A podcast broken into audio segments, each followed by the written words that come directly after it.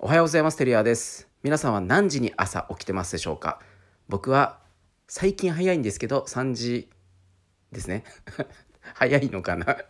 はい3時。夜中お仕事されてる方は3時まで、えー、仕事してるかもしれないんですけど僕はあ3時に起きて仕事してたりします。はい。で子供たちは今日は5時半に起きて、えー、6時には次男が野球大会に行きました。はい、朝はいいですよ。静かで、えー、どっからも連絡ないので、えー、集中できる環境が整うので、えー、僕は超朝方にしております。はいえー、昨日はですねクライアントの打ち合わせを続けてあったんですけども今大きなプロジェクトを1社から抱えていて、えー、その一つのタスク、まあ、ウェブサイト、まあ、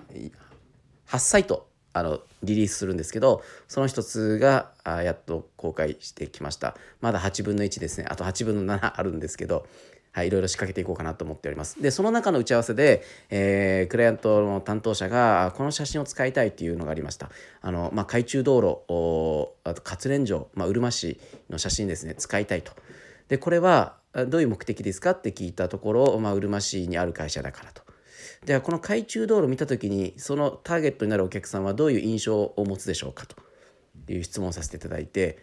人によってはですね例えば観光客であれば綺麗な海あ海行きたいっていうプラスのイメージかもしれないんですがもしかするとマイナスに捉える人もいるかもしれません。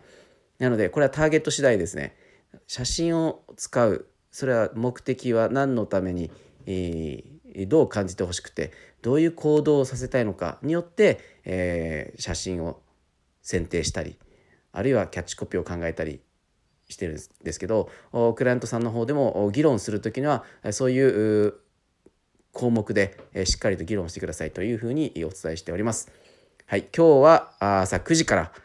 えー、ライカムのイオンで、えー、5年以上のお付き合いのあるクライアント徳森養鶏場さんの社員研修をしていきたいと思います。今日も頑張りましょう